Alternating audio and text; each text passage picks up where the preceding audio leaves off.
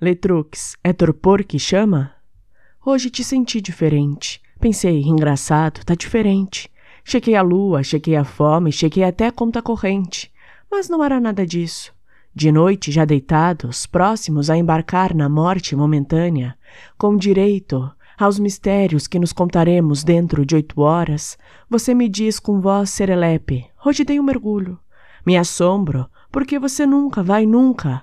Misturo uma pequena inveja de ti com ciúmes do mar. E antes de dizer que bom e desejar boa noite, lambo tua cara inteira.